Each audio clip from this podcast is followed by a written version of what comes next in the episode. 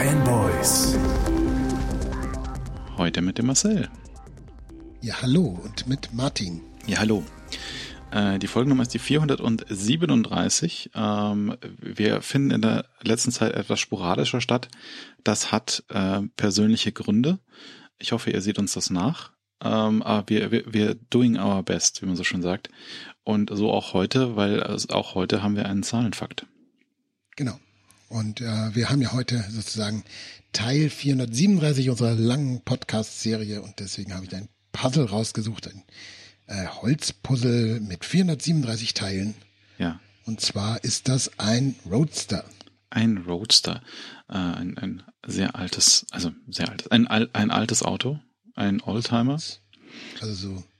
Und das ist so ein, ein Laser-Cutting, also ein, ein lasergekattetes Holzmodell da wo man so Scheiben zusammenfügt. 437. 437 einzelne Teile. Ja. ja, also ihr könnt jetzt alle Folgen nachhören, die wir gehabt haben und dann immer einen Teil zusammenstecken. Genau. Mit der, nicht, mit der Laubsäge. Haben, haben, die Fanboys mit Folge 0 angefangen oder mit Folge 1? Es gab eine Folge 0, ich weiß allerdings nicht, ob die veröffentlicht ist. Tja. Ja. Muss wir mal auf Archive.org gucken, ob ich die hochgeladen habe oder nicht. Wenn nicht, ist besser. Sorry, ihr wisst alle noch das Passwort.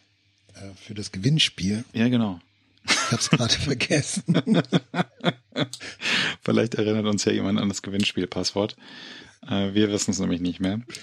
Ähm, das sind auch die longest running Gags dieser Sendung. Ja. Ja, ähm, ja was, was wollte ich gerade noch sagen? Ach ja, mit der Laubsäge jedes Teil ausschneiden für eine Sendung und dann habt ihr irgendwann ein, eine, eine Roadster. Ähm, vorher allerdings äh, kommen wir zu den Nachrichten. Ähm, und äh, da haben wir diese Woche einiges angesammelt. Äh, gleich als erstes habe ich aufgeschrieben, was ich nach dieser Sendung tun werde. Tada. Heute ist nämlich der 29., an dem wir das aufnehmen. Und äh, das bedeutet, äh, Playdate wird veröffentlicht oder wird zumindest äh, für die Vorbestellung freigegeben. Playdate ist diese kleine äh, Handheld-Konsole von Panic mit der Kurbel. Ähm, und jetzt ist es endlich soweit, äh, nach ähm, wie viele Jahren? Jahren. Ja, also acht oder neun Jahre weiß ich jetzt von dem Ding. Oder so. Und glaube ich, kommt wahrscheinlich hin. Ja, irgendwie 2013, 2012, weiß nicht. Auf jeden Fall äh, sehr lange schon. Und ähm, ja, ich freue mich sehr drauf. Es sieht auf jeden Fall sehr schick aus.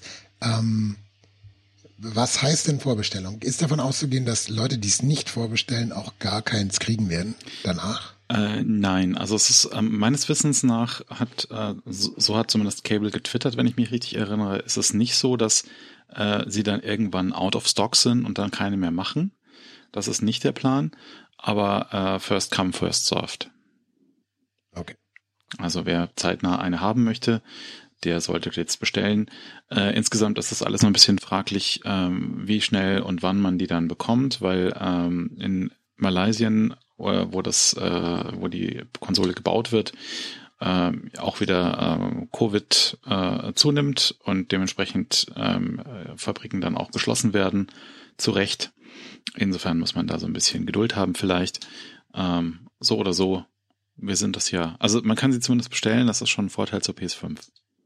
Das ist ja nicht das Einzige, es ist ja nicht bloß die Produktion, sondern auch äh, das Shipment ist wohl ja. gerade sehr, sehr schwierig. Also hm. ich habe das gehört aus dem Brettspielbereich, dass so gut wie keine neuen Spiele rauskommen, weil die alle nicht transportiert werden können. Ja. Ähm, ja. Die stecken alle im Kanal fest, immer noch. Wer weiß. Ever given Wer und so. Ähm, ja, äh, ich freue mich auf jeden Fall sehr drauf, äh, die äh, Playdate äh, dann äh, vorzubestellen äh, nach diesem Podcast. Insofern ähm, müssen wir auf die Uhr gucken. Wir dürfen keine zwei Stunden brauchen heute, sonst ähm, verpassen wir die Deadline. Ähm, ich, ich denke allerdings nicht, dass das eine Zwei-Stunden-Sendung wird. Ran an den Speck. Ran an den Speck. Ähm, genau, äh, wir fangen an mit dem nächsten Speck. Äh, das ist eine Apple-Meldung und da gab es ja in letzter Zeit einiges an Bru Bruhaha, wie man so schön sagt, ähm, über das äh, neue Design von Safari, äh, namentlich auf ja, eigentlich auf allen Plattformen, also sowohl auf iPhone, iPad als auch auf dem Mac. Ähm, und äh, Apple scheint da jetzt ein bisschen zurückzurudern. Zumindest auf dem iPad kann man nämlich jetzt in der neuesten Beta ähm, äh, das äh, Classic Tabs Interface äh, aktivieren sozusagen. Ähm, was, was ist passiert? Äh, Apple hat äh, Safari dahingehend neu designt, dass die Tabs quasi nach weiter oben gewandert sind, direkt unter die Adresszeile und halt mehr aussehen wie Buttons und nicht mehr so wirklich wie, wie Tabs. Ähm, und da drunter ist dann nochmal die, die Pfaff-Leiste sozusagen, wenn man die einblendet. Und äh, naja, also viele Leute sind ähm, finden das Design ungut. Ähm, ich habe mich abschließend noch nicht dazu entschlossen, ob ich es schrecklich finde, aber es ist auf jeden Fall nicht wirklich eine echte Verbesserung. Ähm, Doch nur anders, oder? Es ist im Wesentlichen ist es anders also, und halt irgendwie nicht wesentlich besser. So. Hm. Ähm, auf dem iPhone muss ich sagen, finde ich das neue Design äh, ganz ganz gut. Also vor allem, mhm. dass die Adresszeile halt nach unten wandert. Das hat halt jetzt noch so ein bisschen Umgewöhnungsschmerzen, auch äh, solange die Webseiten da nicht drauf reagieren und gegebenenfalls halt ganz unten irgendwelche Bedienungselemente dran kleben und dann irgendwie die Adresszeile dann hochpoppt und man dann nicht mehr bedienen kann. Aber ich gehe davon aus, dass das Probleme sind, die sich lösen lassen. Ähm, aber das finde ich in der Tat, das ist eine gute Sache. Und ich muss auch sagen, die Tabs auf dem Mac finde ich auch nicht schrecklich. Also da ist ja auch ein ähnliches Redesign passiert wie auf, auf iPadOS. Äh, ich bin, muss allerdings auch äh, gestehen, ich bin einfach keiner, der irgendwie unfassbar viele Tabs offen hat. Ja, also ich habe so im Tagesverlauf habe ich meistens so drei, vier Browserfenster offen und die haben halt vielleicht jeweils nie mehr als sechs bis sieben Tabs. Ja, ich glaube, das ist individuell sehr, sehr unterschiedlich. Ich habe halt fast immer nur ein Browserfenster offen und das hat dann halt 10, 20 Tabs. Ja. Ich mache halt das, was, was die Leute irgendwie machen, die ständig Pubs aufmachen, das mache ich halt mit dem Read Later. So, das müll ich halt einfach voll. Äh, und irgendwann sind da da tausend Webseiten drin. Da mache ich äh, Bookmark-Export, äh, pack das irgendwo auf die Platte und lösche alles. Schön. ja, aber ja, also ich, ich kann verstehen, dass Leute, die irgendwie viele Tabs offen haben, das neue Design nicht so gut finden. Auch auf dem Mac, also auf Monterey. Ähm, aber da hat sich jetzt bis jetzt meines Wissens nach äh, noch äh, keine wesentliche Veränderung abgezeichnet. Aber wie man sieht, äh, auch Apple ist da nicht äh, gewahr, gegebenenfalls rückzurudern, rück, zurückrudern zu müssen. Und sei es nur irgendwie mit dieser wir, wir gewöhnen die User langsam um. Erst ist das eine Option und dann verschwindet die Option in zwei Versionen und dann äh, stirb oder friss. Friss oder stirb. Ja, das rüttelt sich dann ein. Ja. Evolution. Evolution. Ja, äh, auch, auch sonst muss Apple so ein bisschen zurückrudern. Ähm, sie sind nämlich äh, zusammen mit Google und Facebook, habe ich jetzt auch gelesen, äh, da in guter Gesellschaft, dass sie jetzt sagen müssen, okay, in Kalifornien äh, verschlechtert sich die Lage. Äh, Delta ist äh, besonders äh, aktiv, gerade in Kalifornien, also im Vergleich zu anderen US-Staaten. Und ähm, wir verschieben jetzt unsere Rückkehr ins Office erstmal. Ähm, ich denke, bis September ist momentan die Deadline bei den meisten Firmen. Ähm, und auch sonst wird gesagt, ähm, wenn ihr zurück ins Büro wollt, dann müsst ihr euch impfen lassen. Ähm, wird dann auch noch spannend, wie das ist mit Leuten, die sich nicht impfen lassen können. Ja, äh, das muss man ja auch immer bei diesen Diskussionen bedenken, dass es einfach viele Menschen gibt, ähm, die sich nicht impfen lassen können und nicht nur, weil sie irgendwie zu jung sind und äh, da nicht reinfallen in äh, die Impfanforderungen, äh, sondern weil es auch einfach viele Leute gibt, die immunsupprimiert sind oder sonstige Vorerkrankungen haben, die so eine Impfung ausschließen. Und ja, äh, ich denke, dafür wird es dann Ausnahmen geben und äh, es ist gut, wenn die anderen zumindest angehalten werden, die Herdenimmunität innerhalb der Firma dann herzustellen. Ist denn jetzt eigentlich klar, wie, wie weit die ähm, Ansteckungswahrscheinlichkeit, also nein, wie weit die, also das Ansteckendsein reduziert wird mit einer Impfung? Weil ich höre immer, dass Geimpfte mit Getesteten in einen Topf geworfen werden. Hm. Aber hm, das hängt ja immer total davon ab, wie ist denn die, also wie ansteckend kann man sein.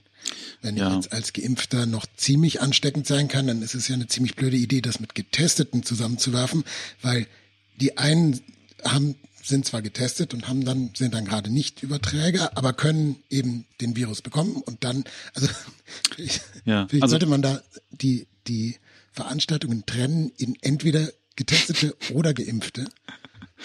Ähm, ich bin insgesamt mir jetzt, kommt der, mir das Ganze ein bisschen gerade vor wie so die verschiedenen Rollen im Straßenverkehr. Da, wo man gerade ist, da ist man im Recht und die anderen mhm. Parteien sind scheiße. Ja. wenn ich Radfahrer sind die Autofahrer blöd und die Fußgänger und wenn ich Fußgänger bin, dann sind die Autofahrer und die Fahrradfahrer blöd. Ich bin ja jetzt gerade zum Beispiel nur einmal geimpft mhm. und ähm, fühle mich von allen Seiten bedroht. ja, zu Recht. Äh, das verstehe ich gut.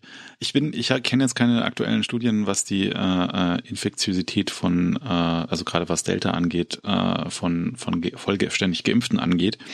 Ähm, aber an sich muss man ja auch nochmal dazu sagen, dass äh, Schnelltestung halt auch kein Allheilmittel ist dahingehend. Ja, Insofern äh, wird sich das wahrscheinlich dann so irgendwo bei, bei Null ausgleichen, weil sowohl schnell getestete als auch vollständig geimpfte äh, kein unerhebliches äh, Infektionsrisiko darstellen. Naja, schauen wir mal, wie das Ganze weitergeht. Ähm, ich bin im September dann dran. Ja. Ja, ja also ich, ich, ich gehe ja immer noch davon aus, zynischerweise, dass bis zur Bundestagswahl erstmal nichts passiert. Äh, jetzt wird ja erstmal ähm, im August wollen sie sich jetzt treffen, um irgendwie darüber nachzudenken, was man an, als neue Benchmark ansetzen kann für es ist hier gar nicht so schlimm. Es, es stimmt ja nicht. Es wird ja immer weiter gelockert. Ich meine, in, also ja, Indien hat gelockert. In NRW ist jetzt gerade so, dass sie teilweise über die 50 äh, bei der Inzidenz wiederkommen mhm. und die Regeln einfach nicht in Kraft gesetzt werden, weil ist ja nicht so schlimm. Ja, genau. Also ich, ich meine ja auch keine neuen Einschränkungen mit es passiert nichts. Ähm, auch weil halt jetzt, also deswegen ist ja, wollen sie sich ja irgendwie auch treffen und sagen, okay, wir brauchen eine andere äh, Inzidenz, äh, wir brauchen eine andere Kennzahl, um irgendwie was zu triggern, nämlich eine, die nicht triggert. Ähm, ja, genau. Damit, da, damit wir erstmal noch ruhig fahren können bis, bis zur Wahl und dann schauen wir mal. Nun ja, äh, wir werden sehen. Ähm, es ist ja in, äh, in, innerhalb der letzten Monate und äh, Jahre ist, ist ja durchaus einiges äh, unerwartet passiert. Äh, man kann ja damit rechnen, dass sich dieser Trend äh, zunehmend fortsetzt. Das Unerwartetste fand ich eigentlich an der ganzen Sache, dass jedes Mal wieder überrascht reagiert wird. Egal. Ich glaube, wenn es 20 Wellen noch geben würde, wär, wären alle immer noch überrascht. Naja, oh gut, wir, wir reagieren auch schon seit 40 Jahren überrascht auf Klimawandel. Insofern, da haben wir Übung. Also das finde ich ja anders, weil der, da war ja eher so diese typische Entwicklung, er wird erstmal geleugnet, 30 Jahre. also ich weiß nicht, auf Twitter hat irgendwer geschrieben, ja, äh, bis bis vor zwei Wochen wurde der Klimawandel geleugnet und jetzt sagen sie, äh, jetzt ist auch zu spät noch was zu tun. Ja. Ähm, das ist ja eher so der normale Gang der Dinge, aber bei Corona ist ja so, immer wenn eine neue Welle kommt, dann hoch wird, hätte ja keiner sehen können. Das stimmt, ja. Also es ist irgendwie mehr Ignoranz als aktive Leugnung. Ist vielleicht auch einfach rein PR-technisch der bessere Move, muss man schon auch sagen. Ja, Wishful Thinking halt. Ähm, ja. ja ja, wir, wir, wir gucken mal, ähm, wie sich die Lage weiterentwickelt. Äh, es bleibt spannend, wie man so schon sagt. Ähm, wie komme ich jetzt von Klimawandel auf Always-On-Displays? Ähm, die Überleitung könnt ihr euch denken an der Stelle. äh, Gerüchte Ist das eine gute Idee? In Zeiten des Klimawandels. Ja, es sind Always-On-Displays in Zeiten des Klimawandels eine gute Idee. Verbraucht das nicht viel mehr Strom? Äh, wahrscheinlich nicht, weil Promotion und ähm, und so weiter und so fort, das kennen wir jetzt von den Uhren schon, ähm, dass die Uhren ähm, quasi in einen sehr niedrigen Refresh-Rate schalten, wenn sie nicht benutzt werden und dann halt Always-On sein können, weil sie nur, weiß nicht wie oft, äh, paar Mal pro Sekunde irgendwie das Bild neu anzeigen was halt auch dazu führt, dass man dann von in der UI darauf reagieren muss. Also da kann man dann nicht mehr irgendwie Sekunden anzeigen, sondern da zeigt man dann halt irgendwie nur so grob an, was Sache ist, weil eben das Bild nicht unbedingt aktuell ist, dass, dass der User sieht. Und äh, äh solche Änderungen stehen uns jetzt Gerüchte halber auch für die neuen iPhones ins Haus. Macht auch Sinn, weil äh, ja auch gleichzeitig gerüchtet, äh, gerüchtet wird, dass äh, die iPhones Promotion bekommen. Äh, Promotion, wie gesagt, äh, variable äh, Refresh Rate für den äh, Display, was wir von den iPad Pros kennen. Ähm, und wenn das passiert, dann macht es auch total Sinn, dass Apple sagt, okay, äh, euer Telefon äh, wird jetzt nicht mehr schwarz, sondern zeigt halt irgendwas äh, den Lockscreen an, wenn es äh, nichts tut. Ähm, da gibt's dann bestimmt auch Gelegenheit für Werbemaßen, äh, werbewirksame äh, irgendwie äh, Slogans mit äh, not not black, äh, keine Ahnung, not black ist vielleicht schlecht, aber ähm, ja, äh, äh, das man kann da bestimmt äh, viel Werbung machen mit. Das ist jetzt always on, auch wenn das jetzt de facto, ich glaube, also bei der Uhr, selbst bei der Uhr hat es mir jetzt irgendwie nicht viel macht es nicht viel Unterschied. Solange das mit dem, mit dem Handgelenk äh, hochheben und äh, Uhrflicken äh, zuverlässig funktioniert, habe ich da jetzt keinen großen Unterschied gemerkt und ich denke beim iPhone ist es noch egaler eigentlich. Also bei der Uhr ist es schwer zu sagen, weil ja, ich hatte ja das erste Modell, wo es, also die allererste Uhr, da hm. gab es kein Always On. Die war aber auch so langsam, dass das ja. vielleicht sogar noch eine Rolle gespielt hat. Bei den iPhones verstehe ich eigentlich nicht, wozu dieses Feature. Will ich das überhaupt? Ja, es ist wirklich, also sie haben halt viel Aufwand getrieben bei iOS 15, äh, um äh, die, die äh, Push-Notification, Lockscreen-Experience quasi ähm, neu und äh, zu machen und äh, richer, wie man so schön sagt. Also sie zeigen da mehr Bilder an, es gibt irgendwie so gefeaturete Push-Nachrichten.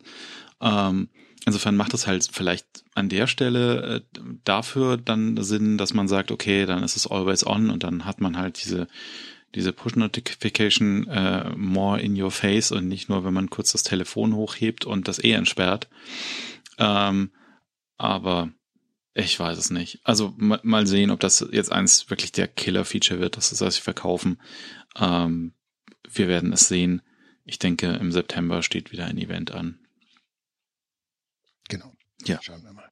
Und dann kommen wir ähm, mal wieder zur Games-Branche und äh, den dortigen Verhältnissen. Ähm, die, die, die äh, Hörer und Hörerinnen unter euch, äh, die irgendwie die Games-Branche so ein bisschen verfolgen, haben bestimmt mitbekommen, äh, was die Tage so mit Blizzard passiert. Ähm, jetzt auch akut mit Activision äh, seit, seit gestern, glaube ich.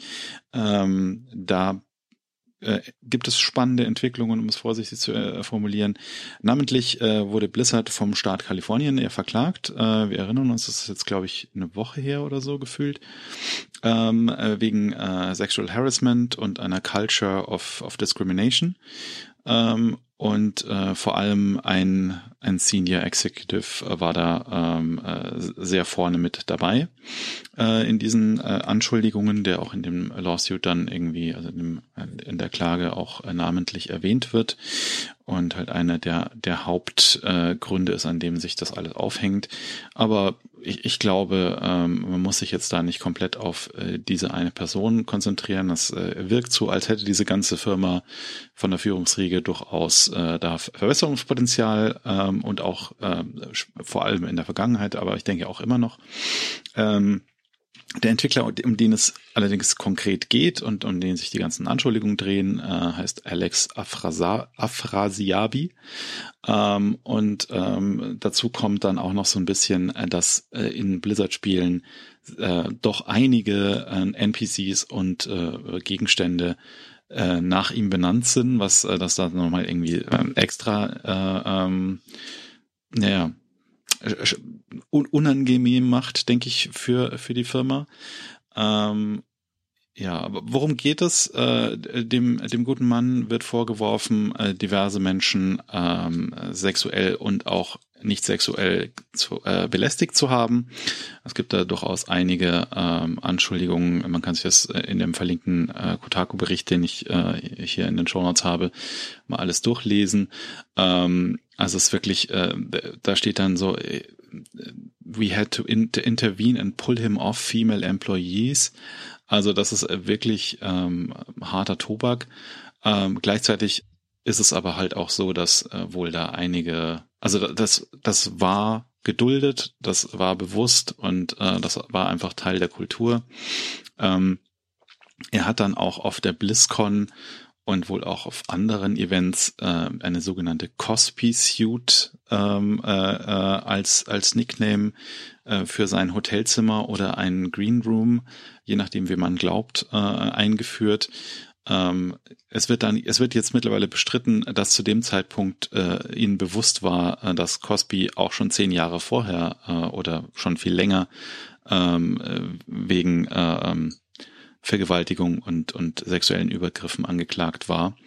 Ähm, aber ähm, jetzt wird behauptet, ja, es liegt daran, dass, dass irgendwie der Teppich äh, genauso langweilig wie der Pullover von Bill Cosby gewesen wäre. Ähm, kann man glauben, muss man nicht glauben. Äh, so oder so zeigt es relativ deutlich, ähm, dass es eine Kultur gab äh, oder gibt bei Blizzard, muss man wahrscheinlich eher sagen, ähm, die doch überdenkenswert ist. Und es gibt da auch diverse Chat-Auszüge in diesem Lawsuit, äh, wo es einem schon die Fußnägel hochdreht, äh, was da so stattfindet. Ähm, ja, kann man, kann man sich mal äh, reinziehen, was da läuft. Und dann kann man sich überlegen, ob man irgendwie Blizzard noch Geld geben will aktuell. Ja. Und bei Activision läuft es auch nicht recht viel anders. Also da gab es jetzt auch einen Open Letter, dass ähm, Activision hat ja vor einiger Zeit ein, ein, äh, ähm, ein, ein Executive äh, in den Ruhestand befördert sozusagen, ähm, weil gefeuert äh, ist, glaube ich, zu, zu krass formuliert, äh, der auch durch solche äh, Verhaltensweisen aufgefallen ist. Aber in dem Open Letter schreiben sie ja, also ihr habt jetzt diesen einen Typen da rausgeworfen, aber es hat nicht viel verändert. Und wir fordern irgendwie zusammen mit den Blizzard Employees doch, ähm, dass es da irgendwie ähm, konkrete Maßnahmen gibt, dass sich die Dinge verbessern. Äh, gestern war Blizzard äh, auch auf der, also die Blizzard-Mitarbeiter waren auch auf der Straße. Äh, ein Walkout äh, haben sie gemacht, äh, auch virtuell, weil Covid und so, aber es waren auch Leute tatsächlich äh, on-site, äh, auf Walkout sozusagen. Und äh, nun ja, ähm, da, da passiert jetzt zumindest was, nachdem ähm, äh, die, diese ganzen Anschuldigungen jetzt auch nach außen getragen wurden und in diesem Lawsuit stattfinden. Man kann mal hoffen, dass sich jetzt was tut, aber die Erfahrung zeigt, im Zweifel tut sich nicht viel. Ach Gott, ja. Ja. Schwierig. Sorry to be a bummer. Ähm, kommen wir zum Konsum. Ähm äh, ja. Äh, willst du anfangen? Weil dann äh, können wir ein bisschen mischen. Genau, ähm, eine kleine kurze Meldung. Äh, Celeste 2 ist erschienen, nicht zu aufgeregt sein, bitte. Mhm. Ähm, und zwar für Pico 8 Anfang des Jahres. Also äh, wie man vielleicht weiß, ähm, das ursprüngliche Celeste ist ja auf dem Pico 8 entstanden. Pico ja. 8 ist diese Fantasiekonsole, für die es einen Emulator gibt, also die ähm, so eine Retro-Konsole eine ausgedachte Retro-Konsole. Und damals ist äh, Celeste dafür äh, erschienen, war sehr populär und die Macher haben sich dann entschieden, äh, Celeste als richtiges Spiel ähm, zu veröffentlichen. Hm. Und auf den, für den Pico 8, also dieses, diese ursprüngliche Konsole oder die ursprüngliche emulierte Konsole, gibt es jetzt Celeste 2 ähm, mit einem Grapple Hook. Äh, ganz lustige Idee und ganz lustig zu spielen.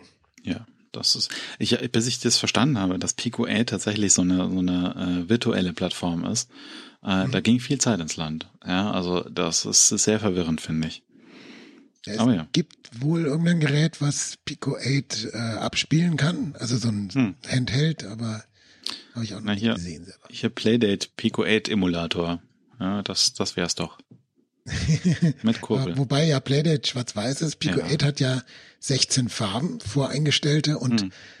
boy, wenn, wenn damals die Leute so viel Geschmack gehabt hätten wie bei der Farbauswahl, dann hätten unsere Spiele nicht so kacke ausgesehen in der Kindheit. Wo, wobei, ich, ich habe, glaube ich, vor ein paar Monaten habe ich ein Video gesehen über die CGA-Farbpalette und warum sie ist, wie sie ist. Und das hat alles sehr viel ja, Sinn gemacht. Das ist und gut. Das ist ähm, super interessant. Und das also das ist alles gar nicht so schrecklich, wie man denkt und äh, das sah dann auch gar nicht, also äh, wenn man das so benutzt hat, wie man es benutzen hätte sollen, dann äh, konnte man damit schon sinnvolle Dinge tun. Ähm, aber ja, ähm, wir erinnern uns halt nur an diese schreienden Magenta-Screens und ähm, nun ja. Ja, also dieses Video kann ich auch empfehlen, was du gerade gesagt hast. wir wissen beide nicht mehr, wie es heißt oder wo man das findet. Ich glaube, das ist vom 8-Bit-Guy. das kann sein, ja da geht es darum, dass bei den früheren Monitoren, also die bei den Röhrenmonitoren, die mhm. Farben so schwimmen genau. und dann so äh, durch das äh, durch das ähm, Dithering so Zwischenfarbtöne. Das, da, das klingt richtig. Das klingt wie das, was ich äh, erinnere. Ähm, ja. Auch erzeugen. Ich kann mal gucken. Vielleicht finde ich den Link noch und packe ihn in die Show Notes. Gut. Ähm, ja, ich, ich empfehle als nächstes äh, was ganz anderes. Äh, von, von, von virtueller Hardware zu aktueller Hardware. Ähm, und zwar, ähm, ich ähm, äh, empfehle einen Lötkolben. Ähm, äh, weil ich, ich habe mir vor, weiß nicht, vor einem Jahr oder vor zwei Jahren habe ich mir einen neuen Lötkolben gekauft. Ich glaube, ich habe ja nie drüber geredet. Und das ist wirklich eins der, der, der besten Elektronik-Dinger, die ich besitze. Ähm, also das ist, äh, das ist eine wahre Freude, mit diesem Gerät zu löten. Ähm, er heißt TS80P. Ähm, ist, ist so ein Produkt, das nicht wirklich eine Firma hat, die es, also es, natürlich hat es eine Firma, die es herstellt, aber das ist halt so ein, äh, äh, kommt von AliExpress und wird dann gerebrandet Ding. Ähm, ist aber halt großartig, ist ein, ein toller Lötkolben, äh, hat USB-C, also man steckt da einfach nur USB-C an, äh, funktioniert auch mit so Power Delivery Akkus ähm, und wird innerhalb von äh, ein paar Sekunden Betriebstemperatur heiß. Und dann kann man, äh, kann man äh, fröhlich vor sich hinlöten, hat auch so ein LED-Display, wo er die aktuelle Temperatur anzeigt und Schnickschnack. Ich glaube, man kann seine eigene Firmware aufspielen, wenn man unbedingt will, ähm, wo man die Erhitzungskurven irgendwie customizen kann oder so, keine Ahnung. So, so abgefahren bin ich nicht. Ähm, aber äh, es ist einfach ein sehr schöner Lootkolben, der gut funktioniert. Ähm, und ich hatte vorher halt so einen, so einen schrecklichen Standard, uralt, riesig, braucht drei Minuten, bis er irgendwie auf Betriebstemperatur ist vielleicht. Ähm, und das ist echt eine wahre Freude, ähm, da abzugraden. Kann ich sehr empfehlen für Leute, die äh, so, so hobbymäßig mal was löten. Äh, alle anderen werden vermutlich eh schon was das oder was Besseres haben. Aber so, wer halt irgendwie denkt, okay, ich habe so ein bisschen Bock, ab und zu mal was zu löten, äh, definitiv eine Investition wert an der Stelle. Genrefreunde greifen zu, alle anderen. Genrefreunde, ja. Ähm, gut. Ja, ähm, äh, das nächste ist ein Shadow Drop von dem ein, ich spreche. Ja, ein, ein also Genre, ein Genre, das wir jetzt auch äh, immer häufiger sehen, nämlich ein Journey-alike. immer häufiger. Äh, das ist ja wirklich eine gute Frage. Und zwar geht es um Omno, erschienen für PS4, Switch, PC und Xbox One. Ein ehemaliges Kickstarter-Projekt, was irgendwie jetzt fünf Jahre in Entwicklung war, in, aus deutschen Landen. Mhm. Und ich glaube mehr oder weniger so fast Einzelentwickler. Ja, das ist auf jeden Fall, äh, ich habe da noch ein bisschen geguckt, weil ich ging auch auf die Webseite und dann war da so Medienförderung NRW und dann dachte ich mir, ha, das ist, das ist, das ist Deutschland. Und dann habe ich ein bisschen gegraben und ja, das ist so eine Ein-Personen-Unternehmung. Ähm, äh, Indie Fox heißt es, glaube ich, das äh, Studio, das aus äh, dieser einen Person besteht. Und ähm, fünf Jahre oder so Entwicklungszeit. Genau. Und äh, die Beschreibung Journey Alike ist schon sehr den Nagel auf den Kopf getroffen. Ich habe jetzt die ersten beiden oder eineinhalb Levels gespielt. Und ähm, also vor allem die Musik erinnert mich sehr dran. Hm. Und da merkt man auch, wie arg die Musik geholfen hat bei Journey, denn äh, ich bin sofort in Stimmung gekommen. Das ganz Interessante dran ist äh, so, ähm, ich habe noch kein, ich habe noch kein Urteil, ha. wo die Reise hingeht. Was mir aufgefallen ist jetzt am Anfang des Spiels, wo ist das Leveldesign? Hm. Ähm, ich, ich sehe es noch nicht ganz. Also man ist in einer Welt, die ist jetzt gar nicht so wahnsinnig vollgestopft, relativ low poly, aber mir fehlt die Orientierung. Mir fehlt das, was mache ich hier eigentlich? Also ich, ich, ich laufe durch die Welt durch und dann mit meinem Stab kann ich irgendwelche Sachen anschalten und dann gehen Lichter auf und so. Viele Sachen erinnern an Journey. Da gibt's dann eben auch ähm, äh, so, so Stelen, wo dann ein bisschen Lore erzählt wird oder ähm, Sachen, die man aufleuchten lassen kann. Es gibt sogar so fliegende Viecher, die, hm. ähm, äh, die man aufsammeln kann. Grundsätzlich geht's wohl auch darum, dass wir die, also dass es viele Lebewesen gibt in dieser Welt und wir die Kategorie, äh, katalogisieren. Mhm. Ähm, was ich an sich ganz schön finde, wie es jetzt UI-technisch gemacht ist, leider nicht so, weil du hast dann so ein, so ein Overlay über den ganzen Bildschirm, wo dann steht, was dieses ähm, Lebewesen ist, wenn du gucken willst. Hm. Und das, das zieht einen halt sofort aus dieser Immersion wieder raus. Und das ist das Generelle, was ich, was ich bis jetzt ein bisschen irritierend fand, war, also erstens, ich habe keine Orientierung im Level. Da gleich noch ein kleiner Vergleich zu Journey. Dann zweitens, ähm, die ganzen Puzzle-Elemente wirken wie, was machen die in der Welt? Die passen irgendwie optisch nicht dazu.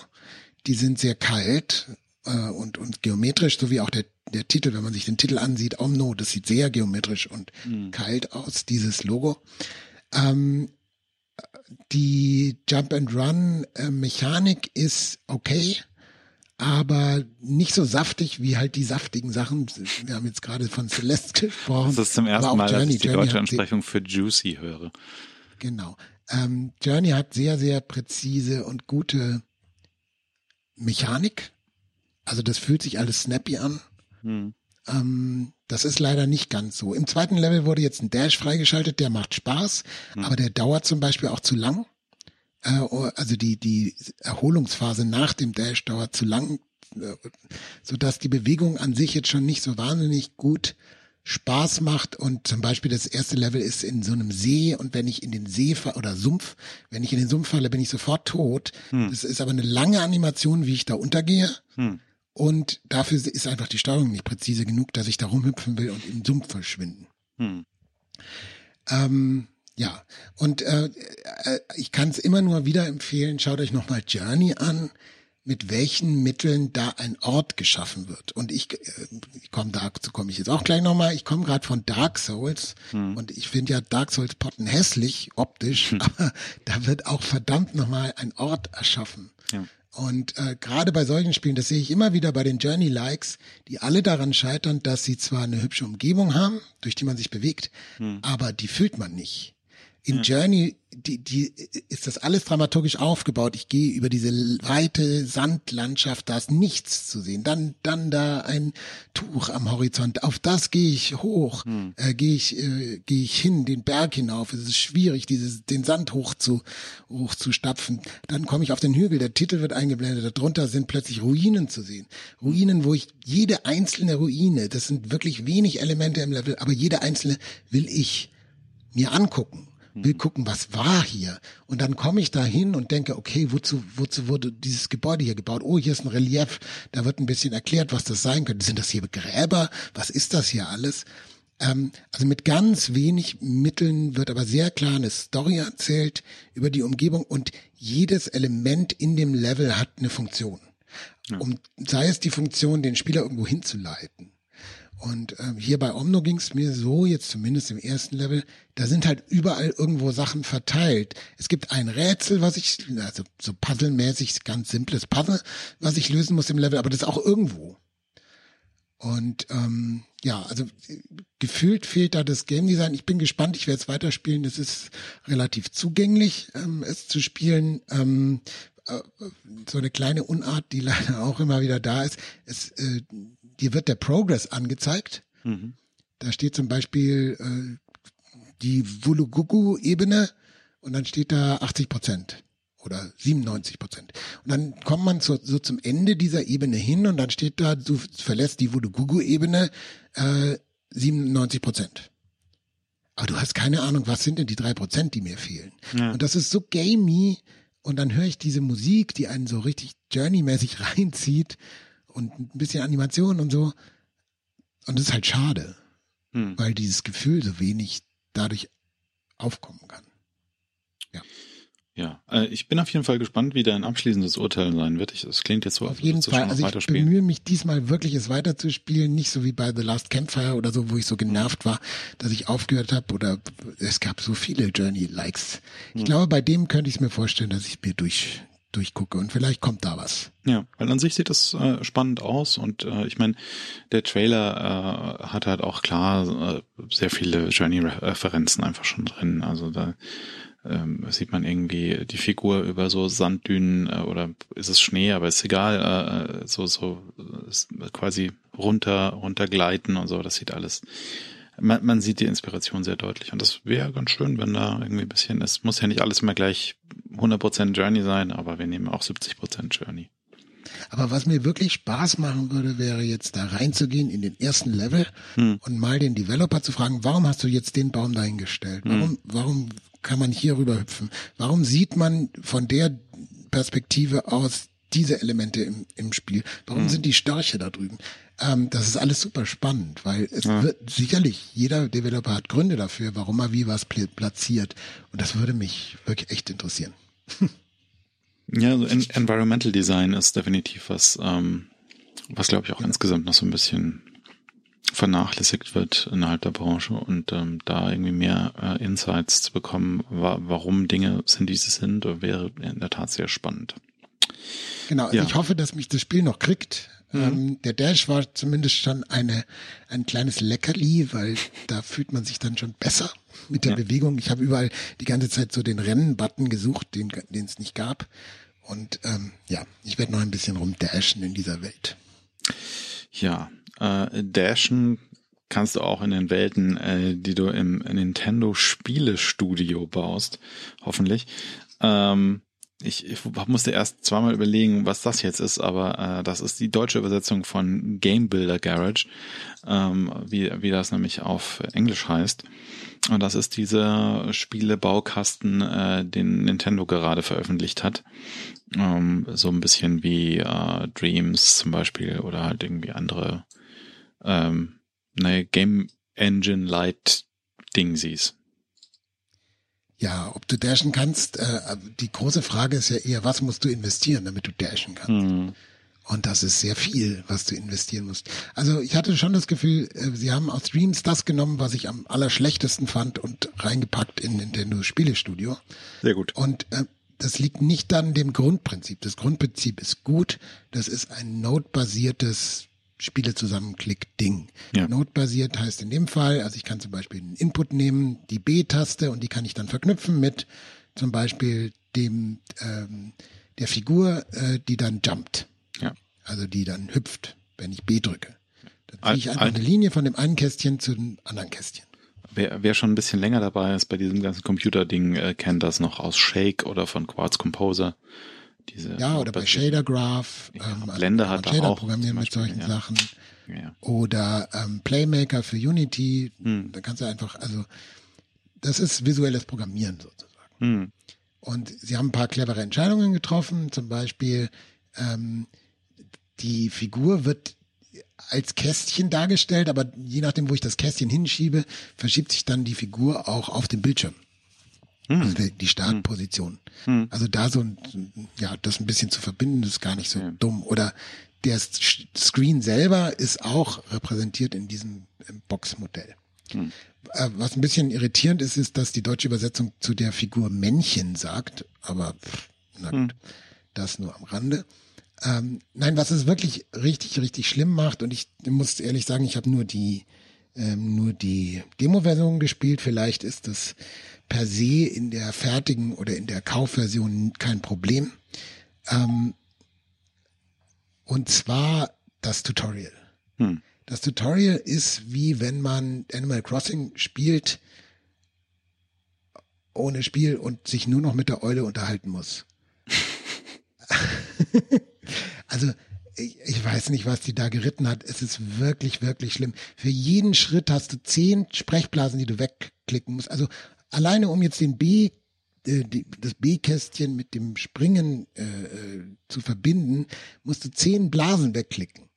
Und das mhm. macht einfach keinen Spaß. Und dann hast du die, die Grundlektion erstmal gelernt und dann kommt, so, und jetzt zeig mir, dass du alles verstanden hast. Und dann musst du alles dir nochmal angucken. Hm. Und äh, also alleine dieses Wegklicken dauert schon so viel Zeit, dass man die, dass man den Spaß dran verliert, ehrlicherweise. Mhm. Und dann geht's noch so weit, du darfst nicht bloß diesen ganzen Scheiß wegklicken und ähm, musst, musst das machen, was dir ähm, gesagt wird, sondern da kommt dann auch sowas, mach den, wir ändern jetzt die Farbe des Bodens.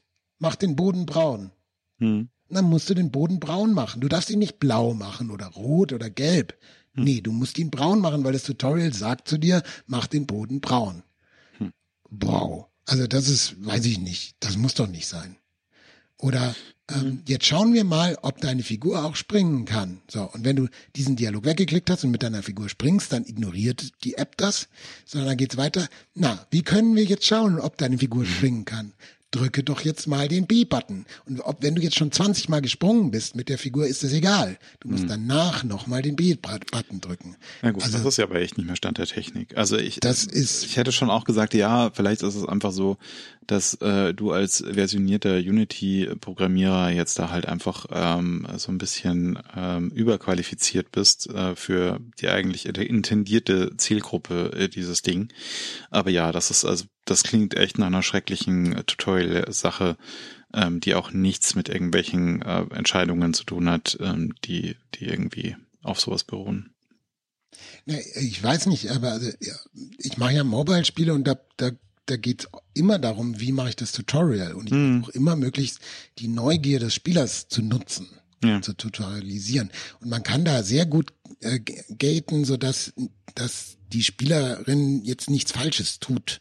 Ja. Also zum Beispiel verknüpft doch mal oder äh, bring doch mal den ähm, die Figur zu spring, zum Springen, wenn du wenn, wenn du B drückst. Ja. Und wenn dann der Spieler von sich aus diese Linie zieht, dann weiß das Programm, okay, der Spieler weiß was oder die Spielerin weiß, was los ist. Ja. Ich kann ja sozusagen im ersten Schritt erstmal das Angebot machen, du kannst mir zeigen, dass du schon ein höheres Niveau hast. Und wenn du es dann nicht, nicht raffst, dann gebe ich dir weitere Hinweise. Das ist ja kein Problem. Ja. Also ich glaube nicht, dass es lazy ist, äh, sondern das ist offensichtlich so ein, so ein Ding, wo, wo gesagt wird, nein, unsere, unsere ähm, unsere Beibringen-Kultur bei Nintendo ist halt so. Ja, das ist halt aber pädagogisch fragwürdig auch einfach so. Ja. Also, ja. Ich meine, Stand der Technik wäre halt irgendwie Tutorials zu haben, die halt erstens dem User Freiheit lassen, äh, Freiheit lassen, ähm, Dinge so zu tun, wie er sie tun oder wie sie sie tun möchte. Ähm, also mach den Boden irgendwie bunt und dann machst du es halt blau oder braun ähm, oder leg das, leg das Kärtchen äh, an, an, an ein anderes Stadtkärtchen an und dann kannst du dir halt das Stadtkärtchen aussuchen, an das du es anlegst. Ähm, äh, aber und, und halt auch zusätzlich eben so Sachen wie, okay, ähm, der User hat jetzt gerade schon gemacht, was ich im nächsten Schritt erklären will. Äh, darauf muss ich reagieren und dann entweder sagen, ach, du weißt das ja schon, oder es halt einfach sang- und klanglos überspringen. Ähm, es ist ja auch fürs Lernen viel, viel besser, wenn du wenn du die Sachen verstehst, anstatt einfach zu machen, ja. was da steht. Ja, eben. Ähm, ja. Naja. Ähm, aber ist das denn jenseits vom Tutorial, äh, ist es denn da brauchbar? Ja, ich glaube, das Problem ist, dass die Demo-Version mit dem Tutorial auch aufhört. Dann. Ach so. Du hast es quasi schon frustriert in die Ecke geworfen. Das heißt, ich bin nicht so weit gekommen, weil ich, ich habe mir auch gedacht, ja, jetzt die Demo weiter durchzuklicken, ertrage ich nicht und äh, am Ende komme ich ja nicht mal dahin, dass ich mir das richtige Spiel angucken darf. Ach so, vielleicht noch eine Bemerkung. Ich, ich persönlich, ganz ehrlich, finde es halt auch unglaublich hässlich, das ganze Spiel. Hm. Also ich hätte mir da gerne was, was Einfaches, was Cleanes oder wenn man schon sagt, das ist jetzt für Kinder, dann eher so Sackboy-mäßig, hm. was Knuddeliges, aber was Einfaches gewünscht. Und es ist einfach, es sieht, es sieht schäbig aus, finde hm. ich. Schade, schade, schade. Ja, ähm, weil ich habe es ja echt, echt angeguckt, um so ähm, mit ähm, meiner Nichte und meinem Neffen da mal was zu machen, aber pff, mal sehen.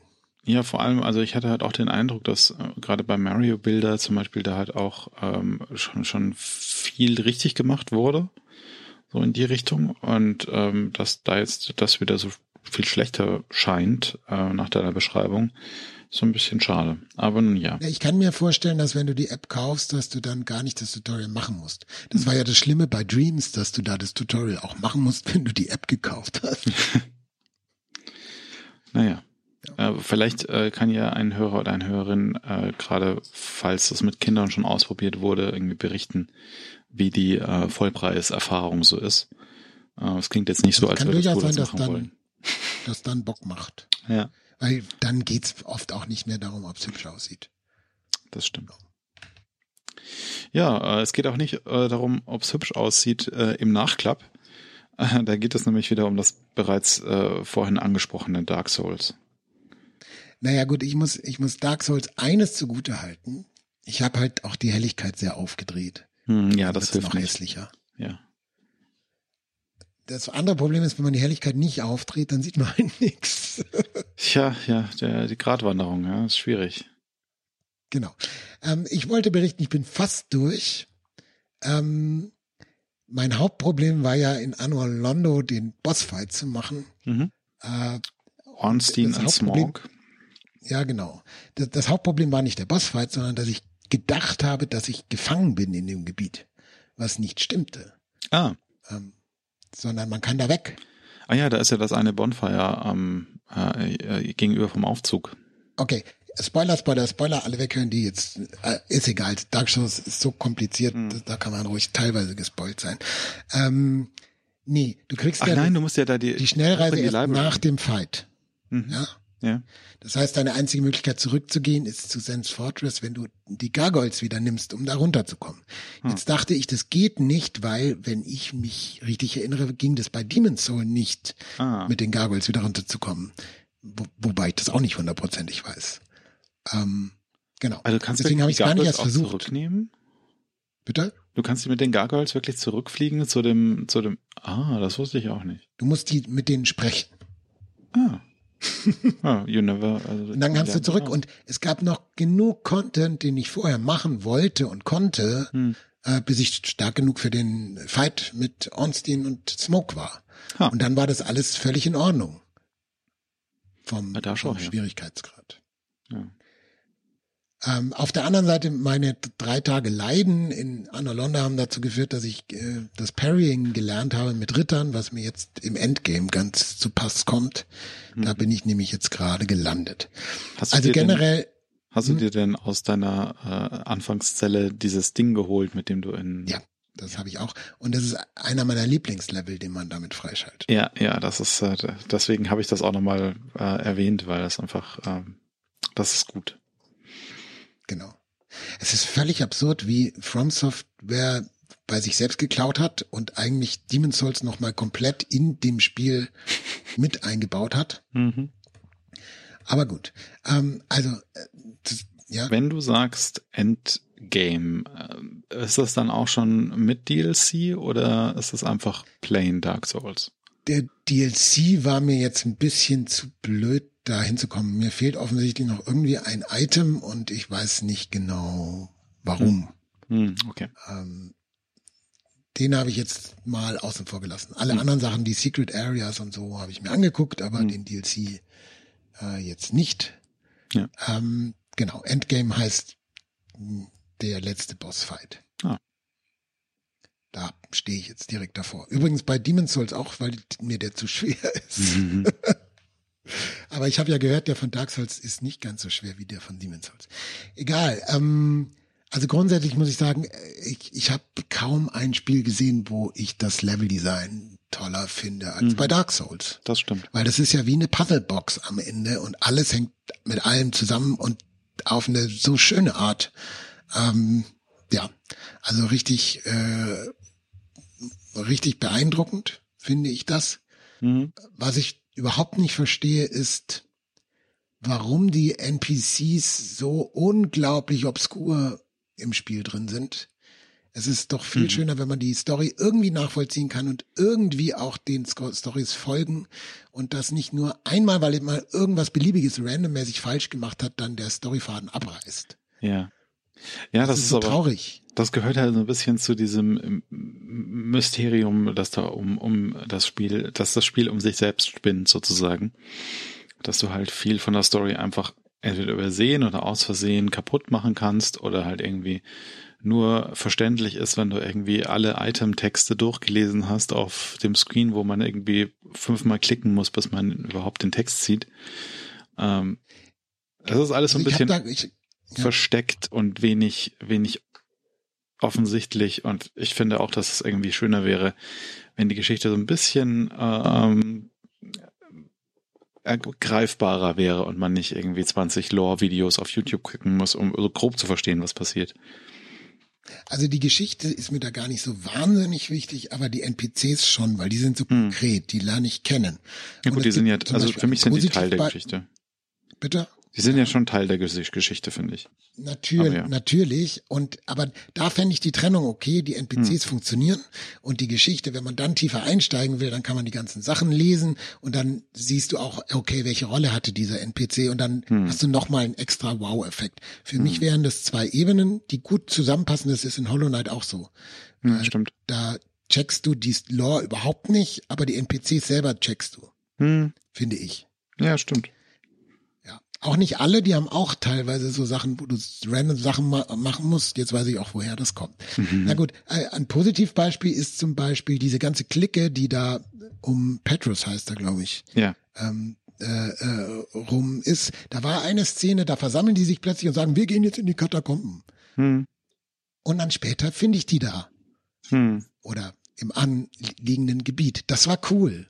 Ja. Weil das war, okay, die haben gesagt, sie machen das und dann gehe ich da runter und dann finde ich die da und sehe, was aus ihnen geworden ist. Das war interessant und cool. Ja. Ähm, andere Sache war, da ich gehe ich gehe nach New Londo runter, mir rennt ein Typ entgegen, greift mich mhm. an, ein Schlag, der ist tot und verschwindet. Und dann ja. lese ich halt irgendwann nach und, und lese, okay, das war der Crestfallen äh, Knight, der oben am Firelink Schrein die ganze Zeit hockt. Ah, und okay. denk mir, ja, schön.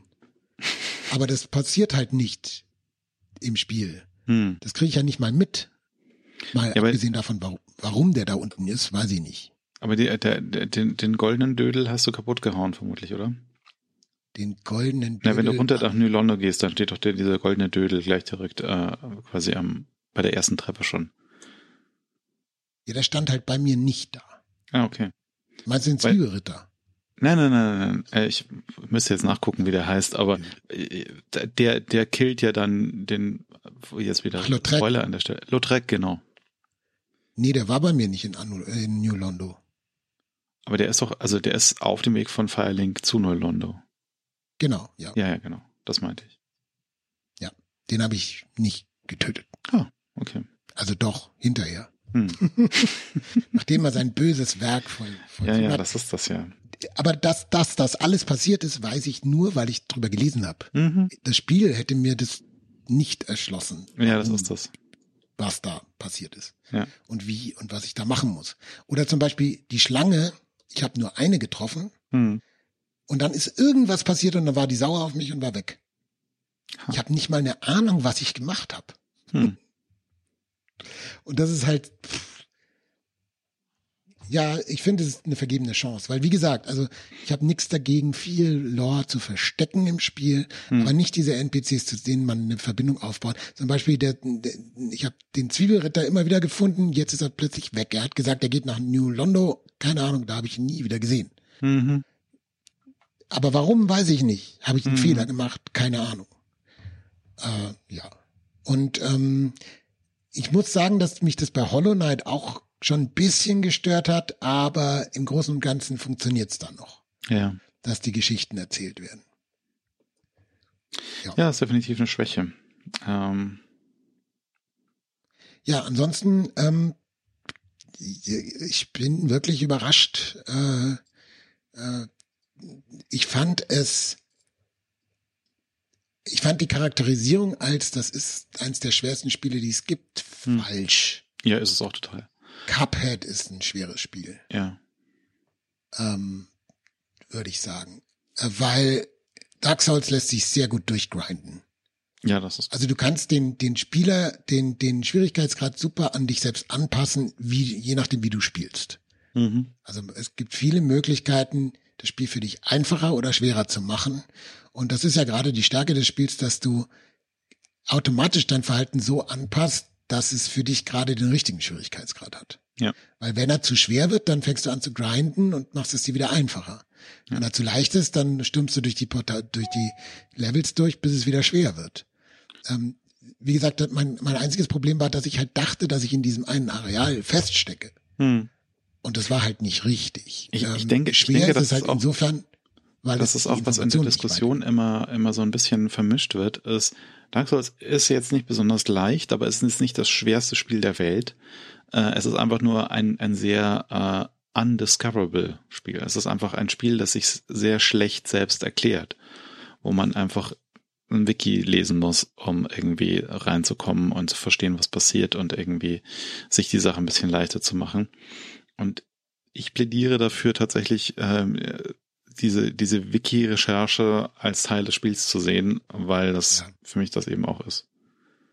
Und es gibt durchaus Spiele, also ich, ich liebe dieses Genre, das, ich muss erstmal das Spiel selber auch entdecken.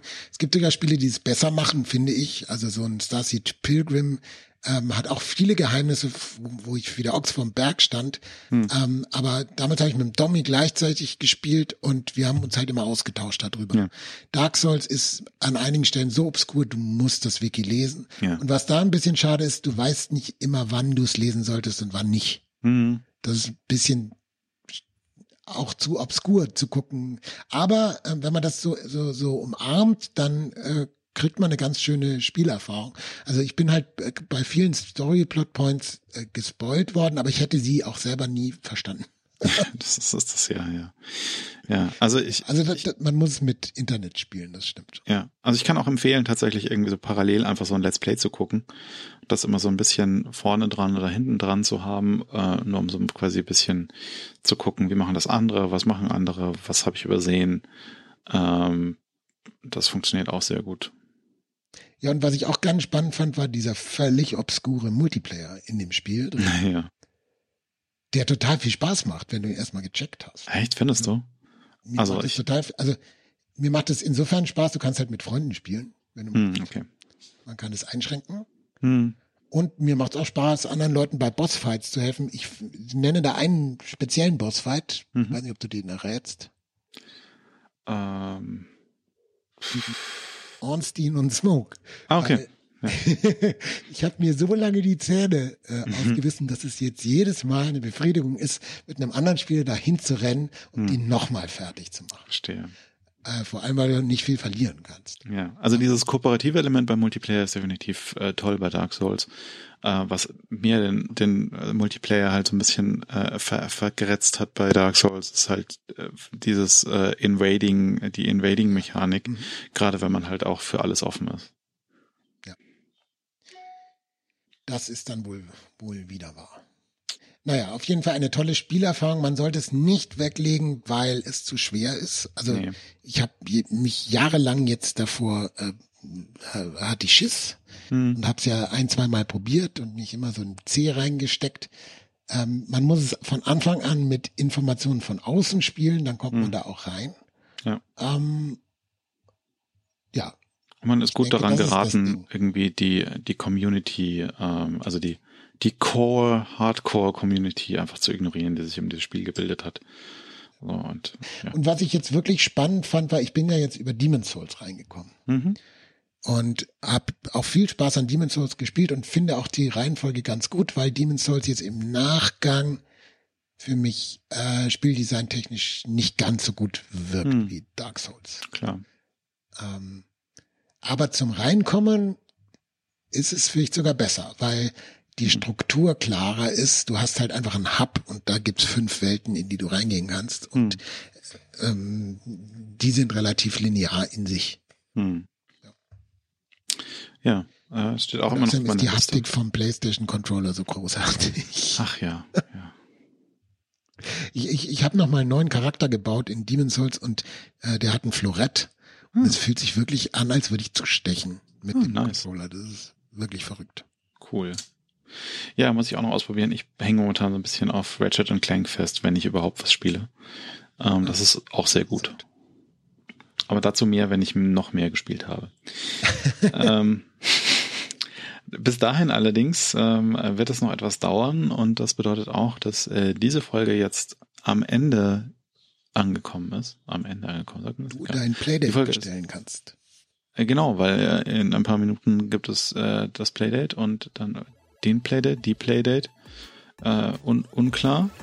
Ähm, und äh, ich werde mir eine bestellen und dann äh, kann man, wenn das dann mal und so, dann reden wir hier auch drüber. Bis dahin allerdings ähm, Servus und Papa. Bis dann.